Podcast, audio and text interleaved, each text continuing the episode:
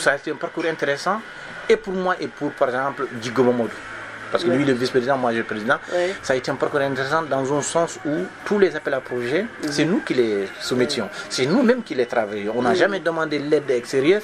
On a, on, a, fouillé, on, a, on est allé faire nos recherches personnelles.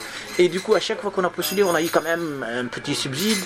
Et donc, c'était pour nous aussi une façon de nous former comment se mettre oui, c'est ça. Comment une reconnaissance. voilà, on, on, avait à travers ça appris et à se allez, c'était une reconnaissance, c'était en même temps aussi une estime de soi. Que oui, voilà, finalement j'y arrivé, finalement j'ai réussi quelque chose. Mm. Donc on est parti de tout ça. Et la collaboration avec euh, Oui Espace Migrant, euh, euh, Doradores, euh, qui d'autre encore Centre culturel, Centre culturel mais je, je fais de la je fais, je fais...